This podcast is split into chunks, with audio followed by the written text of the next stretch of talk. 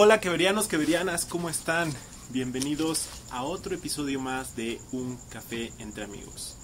Recomiendo que se preparen un delicioso café eh, o un té si gustan y pues se sienten unos 20 minutos conmigo y vamos a platicar. El día de hoy vamos a platicar de un tema muy interesante, muy de moda, muy de tendencia en este momento, que es el Bitcoin. Pero no solamente vamos a hablar de Bitcoin, vamos a hablar de Bitcoin, la tecnología que está detrás y cómo está cambiando África, de hecho, y cómo eso puede afectarte o beneficiarte a ti. Así es que comencemos.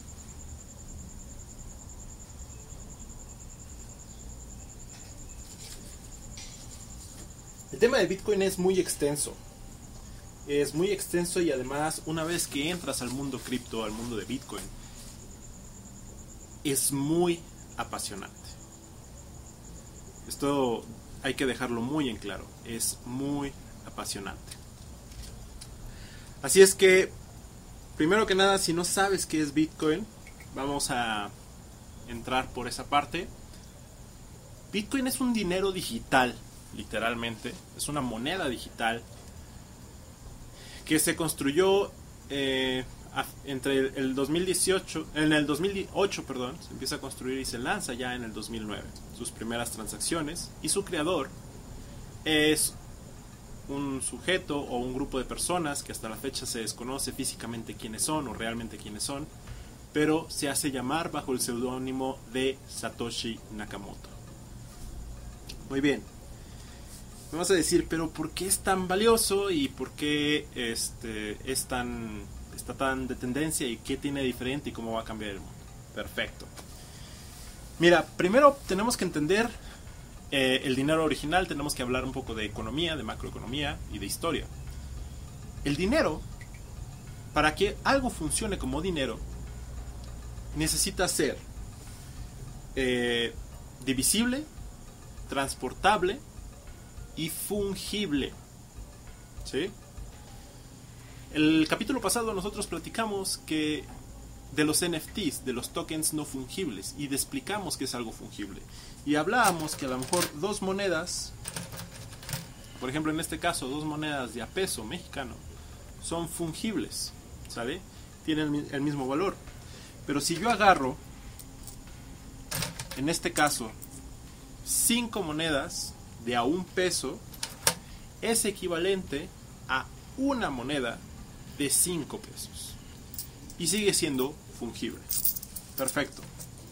El Bitcoin cumple esa, eh, vamos, característica. El Bitcoin es algo fungible porque un Bitcoin digital, aunque tiene una marca única, viene siendo fungible a otro Bitcoin digital y todos sus divisibles o sus milibitcoins o como actualmente se le conoce satoshis que en nuestro lenguaje común serían como centavos, son fungibles, ¿sale?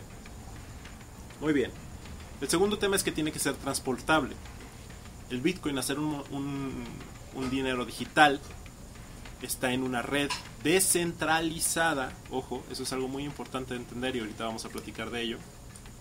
Por lo cual, cuando tú tienes tu cartera, eh, que es una cuenta, digamos así, digamos que es un correo que tienes, un correo electrónico que tienes, es algo parecido, donde tienes tú las claves privadas eh, que te hacen propietario de esa cuenta, de esa cartera, y ahí tienes guardada tus bitcoins, y por lo tanto, toda la red verifica que esa transacción eh, o que ese dinero te pertenece a ti. ¿Sale? Entonces tú puedes traer tu cartera este, en una aplicación, por ejemplo en tu celular, y poder hacer transacciones. Lo hace muy transportable o en una computadora o inclusive en códigos QR y entonces lo puedes hacer transportable. Perfecto. Eh, la tercera característica es que es divisible. ¿sí? El dinero debe de ser divisible para poder hacer equiparaciones de precios. No todas las cosas valen lo mismo. Entonces, en la economía normal nosotros lo que tenemos son centavos porque vamos trabajamos que 100 centavos es igual a un peso o 100 centavos de dólar equivalen a un dólar. Perfecto. Entonces, en el Bitcoin nosotros tenemos satoshis. La única diferencia es que en Bitcoin nosotros tenemos 8 ceros. ¿Sale? Tenemos 10 millones de satoshis para completar un Bitcoin, por lo cual es extremadamente divisible. Ahora, ¿cuál es la diferencia si vemos que tienen, o sea, que cumplen las mismas funciones del dinero? ¿Por qué es tan atractivo? Y aquí es donde se empieza a poner muy interesante.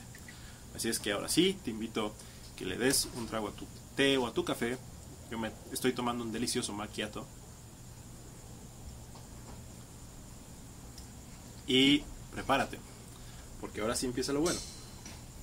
Resulta ser que las economías, no voy a entrar mucho a detalle, después platicaremos un poco de esto, pero las economías modernas funcionan en un modelo inflatorio. ¿Sale? En México, esta semana precisamente tenemos este término muy constante, la inflación.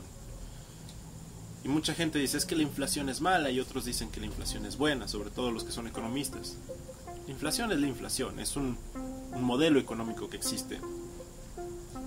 El problema es que la inflación no sabemos exactamente qué es, la mayoría. Y ahí es cuando nos echamos un clavado en la historia y podemos entender el valor de Bitcoin a nivel económico. La economía clásica originalmente se basa en metales, es decir, había metales preciosos como el cobre, la plata, bueno, sobre todo el oro y la plata, pero en algunos lugares también se llegó a utilizar el cobre. Y el valor de, y, estoy hablando de, de culturas muy antiguas, este, pero el valor de eso era entendido, universal y se llegó a estandarizar. Entonces, ¿cómo se descubrió la inflación? ¿Qué es la inflación? La inflación es crear más dinero, por lo cual se necesitan más unidades monetarias para pagar un mismo producto. Ahí les va. Los antiguos romanos tenían una economía, después de utilizar la sal, llegaron a un punto en donde empezaron a utilizar la plata para poder unificar la economía del imperio. Porque era transportable, divisible y fungible. Y ellos llegaron a, este, estandarizar el precio de, la, de, las monedas de plata.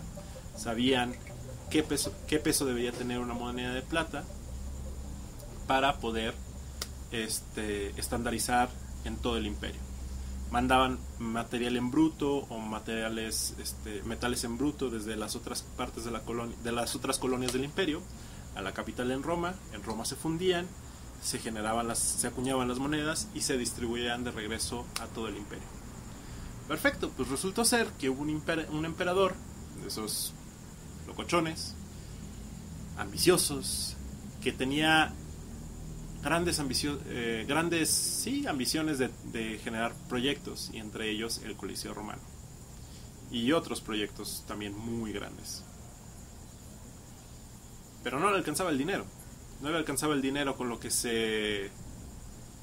con lo que correspondía de la recaudación de impuestos del imperio. Entonces él dijo, oye, pues necesitamos más dinero, necesitamos fabricar más dinero. Pero no hay más plata tampoco no se está extrayendo la plata. Y algo, un, pequeño paréntesis, es que si por algo la economía clásica se ha basado en oro y plata, es porque es un metal escaso.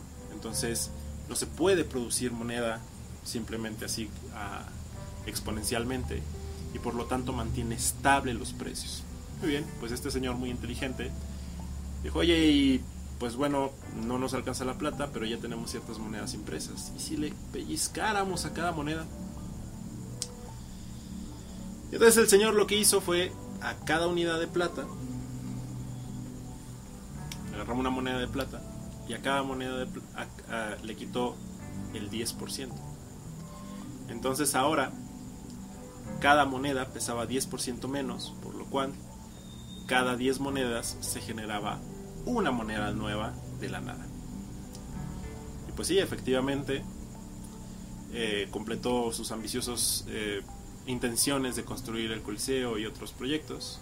Pero llegó otro emperador y pues también tenía ganas de, de crecer más. Eh, sus, sus, construcciones dejaron legado en, en, el imperio. Y dijo, oye, pues si el anterior le quitó el 10%, yo también puedo. Y le quitó otro 10%. Y el siguiente le quitó otro tanto. Y el siguiente le quitó otro tanto. La situación fue que llevaron al imperio romano literalmente a un estado como el de Zimbabue o el de Venezuela. Una hiperinflación. Es decir, los precios crecían constantemente sin control porque ahora, digamos que si originalmente una moneda eh, equivalía, o sea, si tú necesitabas una, una moneda de plata para pagar, no sé, vamos a decir, un costal de trigo, ahora ibas a necesitar 5 eh, monedas de plata o 10 monedas de plata para completar el valor de la moneda original, es decir, del precio de un costal de trigo. Y ahí es donde se genera la hiperinflación. Ahora, de ahí brincamos a los gobiernos modernos. Los gobiernos modernos, además de tener un sistema eh, de economía inflatoria, tienen un sistema de moneda fiat. Después de la Segunda Guerra Mundial, una de las causas de la Segunda Guerra Mundial fue una hiperinflación en Alemania, causada por las deudas que, los intereses que se le cobraban a los alemanes de los gastos de la Primera Guerra Mundial. Y entonces lo único que hicieron fue imprimir, imprimir, imprimir dinero. En aquel momento las monedas se respaldaban en oro y plata. Tú ibas y dejabas tus monedas de plata y tus monedas de oro en el banco y el banco te regresaba billetes o monedas. Y entonces te decía, y literalmente así decían los billetes, este billete equivale a tantas piezas de oro o de plata. Entonces digamos que una moneda de plata equivalía primero a un peso, pero después se tiene que dividir más, o sea, se tiene que imprimir más dinero para poder pagar las cosas, y entonces ahora tres monedas de plata de golpe equivalen tres monedas de, peso, perdón, discúlpame, tres monedas de peso equivalen a una moneda de plata.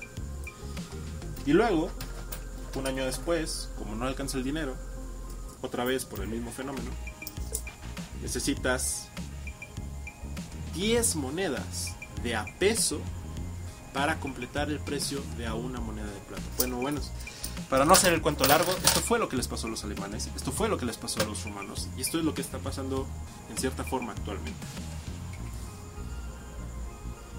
Porque después de que pasó esta hiperinflación con los alemanes, dijeron, pues ya no podemos respaldar el dinero en oro y plata porque la inflación se, se nota muy eh, rápido. Entonces ahora lo que vamos a hacer es dinero fiat. Yo confío en que mi dinero vale tanto y tengo de reserva billetes de otro dinero que todos pensamos, que todos creemos que vale tanto. Y el otro país hace lo mismo. Entonces, la mayoría de las naciones están respaldadas en dólares, que es el dinero de reserva.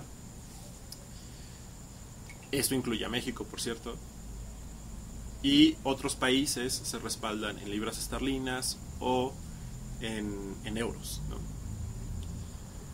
La situación es que nada impide, como ya no hay un respaldo físico, como había antes, en oro y plata, nada impide imprimir, imprimir, imprimir. Perfecto. Pues resulta ser que Bitcoin nace precisamente en el 2008 como una propuesta y se concretiza en el 2009. Casualmente, después de una de las peores crisis económicas que ha sufrido la humanidad recientemente. Y entonces Satoshi Nakamoto dice, oye, esto es injusto, no es justo que nosotros como población estemos pagando los platos rotos de decisiones que se toman en los bancos. Y él decide generar un dinero deflatorio basado en una escuela económica que se llama la Escuela Austriaca, que ellos, ellos eh, apoyan o sí, ellos se basan sobre todo en que la idea de una economía eh, deflatoria. Y por otro lado, descentralizada. Él decía, el problema es que por más leyes que se le ponga encima a la economía, al final de cuentas las bancas logran encontrar la manera de imprimir más dinero. Entonces Bitcoin es deflatorio porque hay una cantidad limitada de Bitcoins. Existen solamente 21 millones de Bitcoin, casi 21 millones, porque son 26.900 millones de Bitcoins. Entonces, y esa cantidad se va a terminar de minar en el 2000, en el año 2140. Ahí se van a terminar los 26.900 millones de Bitcoins. Y el último tramito que, les, que le queda de bitcoins para llegar a los 21 millones cerrados se van a minar en los siguientes 8 eh, años, es decir, en el, en el año 2100, en el año 2148.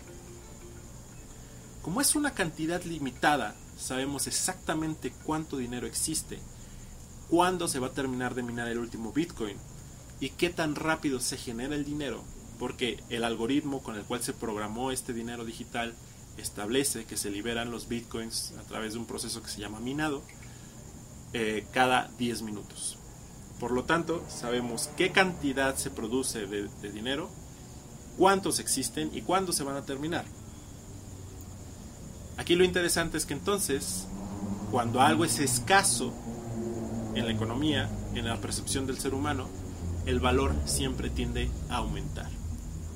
El oro y la plata es eh, valioso, es siempre con un valor mucho más alto y siempre va en contra, de la, cuando tú ves la gráfica siempre va en contra de la inflación, porque es escaso, sabemos que es poco, que, existe una cantidad limitada de oro y de plata en el mundo, que no es fácil de encontrar, que no es fácil de, purificar, por lo tanto, le damos siempre un valor más alto. Ahora, la situación aquí es que por primera vez en la historia sabemos cuánto, material existe, en, este caso moneda, y el precio siempre tiende a ir hacia arriba, pero de una manera muy acelerada. Entre más dinero imprime las bancas centrales y se, y se devalúa más el dinero, más rápido crece Bitcoin. ¿Sale? Entonces, ahí está la primera gran magia de Bitcoin. Ahora, lo que realmente es valioso, porque y aquí es donde mucha gente, muchos economistas quieren atacar a Bitcoin y esto lo tomo, o sea, como una, opinión personal, les invito a que siempre investiguen más y que en base a lo que ustedes investiguen tomen la última palabra, la última decisión. Pero no es en sí el hecho de que sea deflatorio, ni es el hecho este, de, de su valor alcista, vamos. Para mí lo valioso de Bitcoin es lo que lo respalda. Muchos eh, inversionistas, incluyendo al mismo Warren Buffett y a otros personajes que también son grandes inversionistas como Bill Gates, dicen que Bitcoin es, eh, es una farsa porque nada lo respalda. Ahora, sí lo respalda algo, ¿sale? Aquí, y aquí quiero dejar claro, y los invito a que investiguen para que entiendan el valor de eso. Lo que respalda Bitcoin es su tecnología, es la red descentralizada. Y, son varios puntos adentro de esta red, de esta tecnología, lo cual hace fuerte a Bitcoin. Número uno, Bitcoin está hecho sobre una tecnología que Satoshi Nakamoto creó para poder hacer Bitcoin, que literalmente se llama blockchain, cadena de bloques. Para poder generar Bitcoin lo que se hace es que se manda una serie de transacciones, se mandan a la red descentralizada. Y se llama descentralizada porque están en diferentes computadoras, es decir, tú puedes ser parte de la red si tienes un nodo o una computadora minando. Se mandan a la red y entonces la red empieza a validar la transacción. Es decir, lo que originalmente haría la banca central cuando tú, manda, cuando tú compras, y otra vez el paréntesis para, para dejarlo más claro, en el mundo real, cuando tú vas y compras, por ejemplo, un café y pagas, por ejemplo, con tu tarjeta de débito,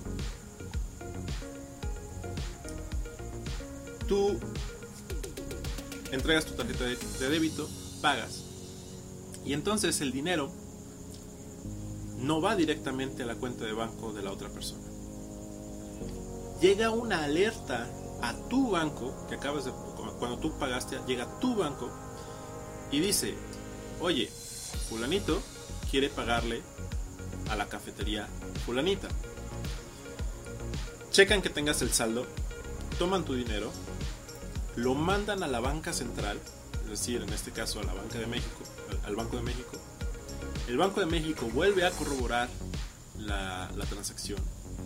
El Banco de México lo manda al banco de la cafetería y la cafetería finalmente lo deposita en tu cuenta.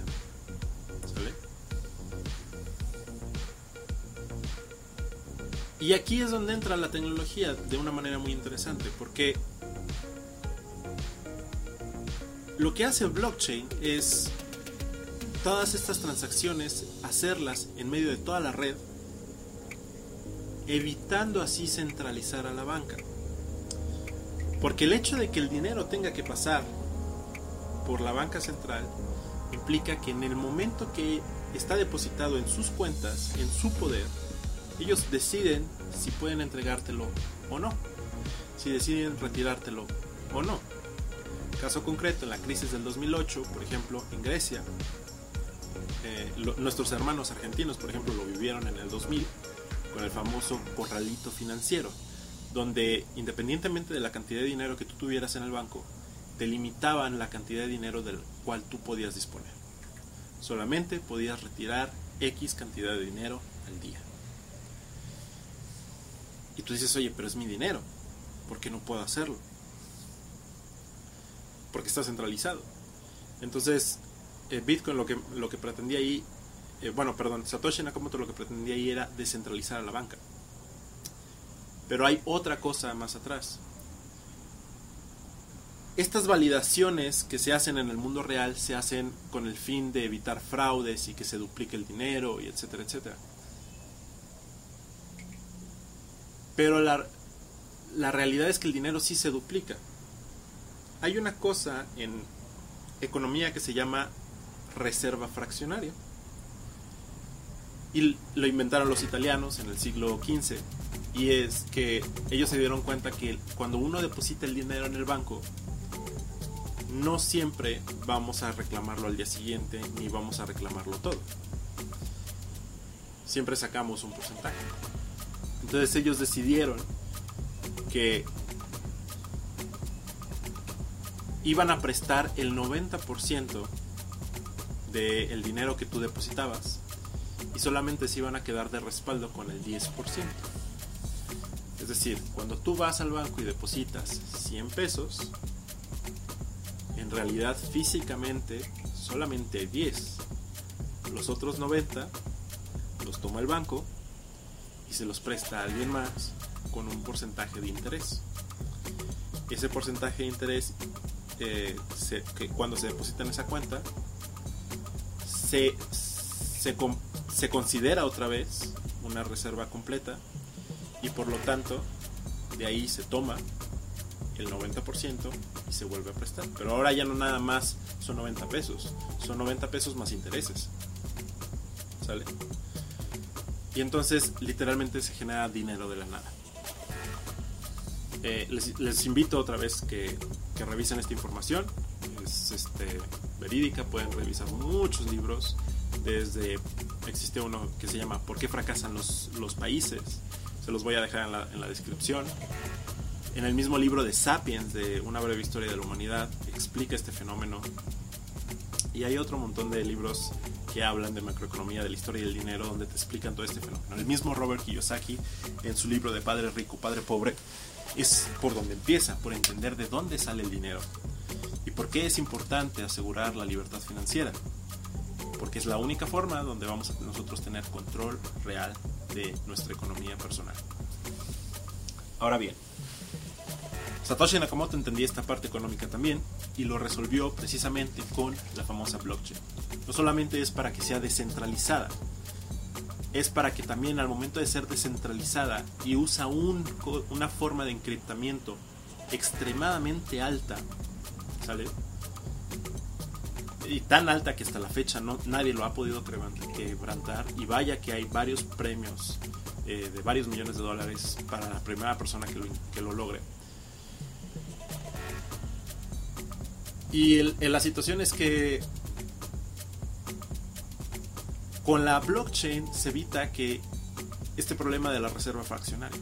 Es decir, tú prestas, tú, tú le pagas, perdón, un, peso a la cafetería y entonces la blockchain certifica que ahora tú te quedaste, por ejemplo en este caso, con 0 pesos y la cafetería ahora tiene 2 pesos.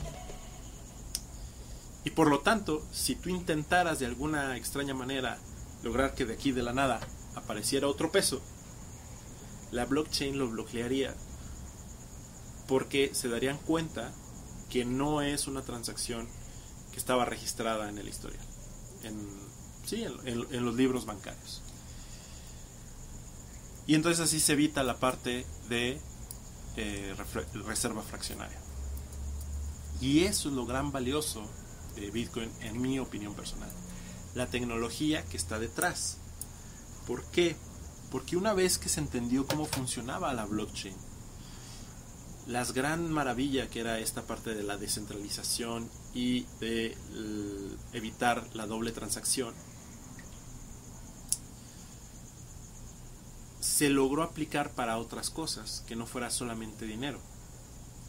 Bitcoin estaba diseñado hasta todavía la semana pasada solamente para dinero. Ahora ya existen sobre la plataforma de Bitcoin eh, juegos y NFTs y otras cosas que poco a poco se están construyendo, pero pero sobre todo este, generó la tecnología base. Lo más valioso de Bitcoin es la tecnología base, la blockchain.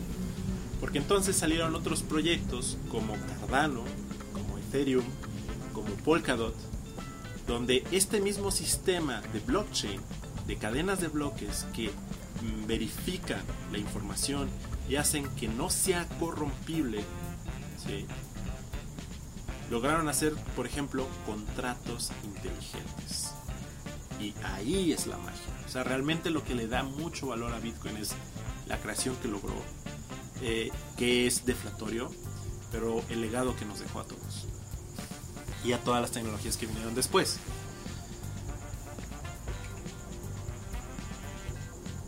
Y aquí es donde puede cambiar tu vida. Número uno, específicamente en el caso de Bitcoin, hay que entender que Satoshi Nakamoto diseñó este proyecto pensando, o sea, son 21 millones de unidades divididas en 10 eh, millones de Satoshis cada Bitcoin. Son no sé cuántos billones de, de, satoshis al final. honestamente ya ni siquiera me acuerdo de la cantidad de ceros que son, pero lo que sí recuerdo muy bien, lo que siempre, siempre tienes que recordar muy bien, es que Satoshi lo que él quería era evitar la acumulación de capital en un solo punto. Es decir, actualmente el 92% de la riqueza del mundo existe apenas en el 2% de la población mundial. Y Satoshi quiere evitar eso. Lo que él hizo es que, por lo que todas las personas de la humanidad para el año 2140 por lo menos tuvieran un Satoshi, un pedacito de Bitcoin.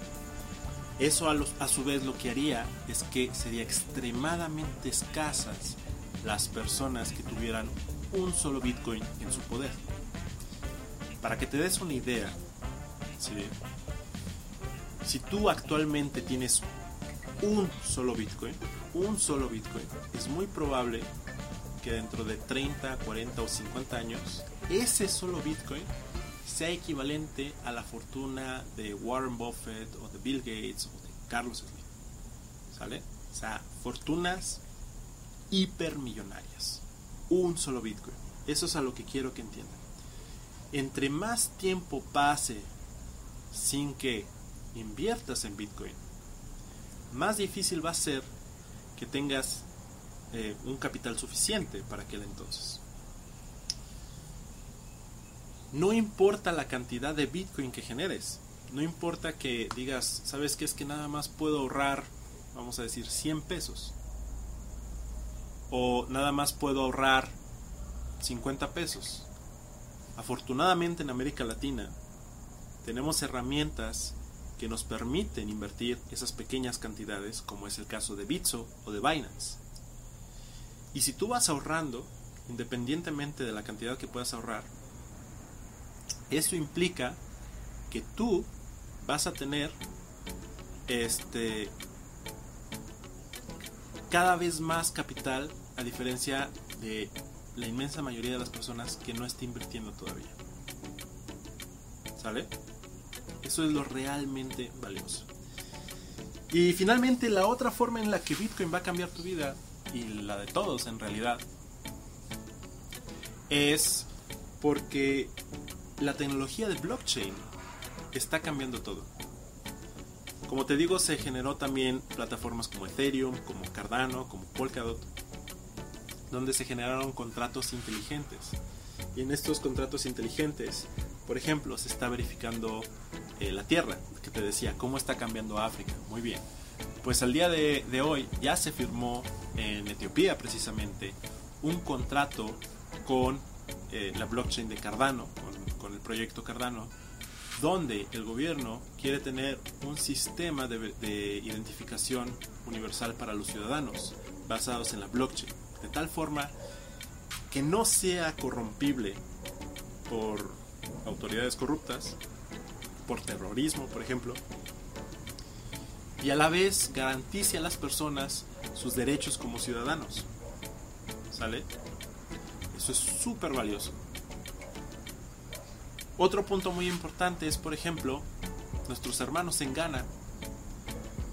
En Ghana el 80%, 75-80% de la tierra no está eh, registrada en el sistema, vamos, como del registro de la propiedad. Y es un problema muy grande porque mucha gente vive en tierra pero no tiene ningún papel que verifique que esa tierra es de ellos. Entonces puede llegar mañana cualquier otra persona y reclamar esa tierra porque no existe un papel realmente que garantice que es tuyo. Entonces, el gran problema que se dieron cuenta de ellos eran los traslados a las zonas eh, urbanas para hacer todo el papeleo y mucha gente que vive en zonas rurales, la mayoría de la población, no podía hacerlo. Lo que hicieron una, una empresa, un, un, proyecto de hecho en blockchain basado, es generar una plataforma donde los ciudadanos suben toda su documentación, se registra a través de blockchain. Eh, para esto hay que entender que en África el e-governance o, la gobernanza digital es algo súper normal, todo se hace digital en la mayoría de los países. Pasaportes, trámites, etcétera, etcétera, cada vez es muchísimo más común. Y entonces se registra toda esta información y entonces tú das de alta la tierra bajo los estándares del gobierno y queda registrado en la blockchain. Entonces, ya ni siquiera necesitas un papel porque queda registrado en tu cuenta de blockchain. Por lo tanto, es muchísimo más sencillo y la gente desde su casa, desde la comodidad de su celular, lo está logrando y está teniendo el empoderamiento de la tierra. Y ahora sí, no pueden modificar archivos, no pueden eh, modificar papelería en una oficina, y la tierra está seguro que sigue perteneciéndote a ti. Esos son de los grandes proyectos. Otro gran problema que se está solucionando a través, por ejemplo, de Bitcoin es con nuestros hermanos en Nigeria. En Nigeria, el 30% de la persona ya utiliza Bitcoin porque el gobierno no permite hacer pagos al extranjero. Pero el 80% de las cosas en Nigeria vienen del extranjero porque todavía no se producen ahí. Por lo tanto, si tú necesitas una computadora, un carro, eh, inclusive comida, os importa mucha comida, no puedes pagar más de ciertas cantidades este, al mes en, dólares. Entonces lo que se hace es que se paga en Bitcoin. ¿sale? La gente ya tiene Bitcoin y paga directamente a sus proveedores en Bitcoin. Y solucionas un problema de una manera muy práctica. Entonces, esta es la breve historia del Bitcoin, la descentralización, la blockchain y la gran cantidad de formas en que va a cambiar nuestras vidas y va a cambiar la humanidad para siempre. Es una de las cosas más interesantes que nos va a tocar ver como, como generación. Es mágico lo que estamos viviendo. Y si el Internet le llevó un periodo de alrededor de 20 años de adaptarse, créanme, la blockchain ya lleva 12. y no va a esperar otros 10 para hacerse el día a día. Si se quieren subir a esta nueva ola, si quieren mejorar bastante eh, su situación, vamos, financiera en el futuro, los invito a que sigan leyendo mucho, que sigan investigando mucho todo alrededor de la blockchain, de economía, de macroeconomía en general. Empodérense con el conocimiento y en función a eso tomen decisiones. ¿Sale? Y me dio mucho gusto estar con ustedes en otro capítulo más de Un Café entre Amigos. Recuerden que los libros que les acabo de mencionar se los voy a dejar en la descripción para que puedan este, comprarlos. Nada, nos vemos en el siguiente capítulo. Muchas gracias. Hasta luego.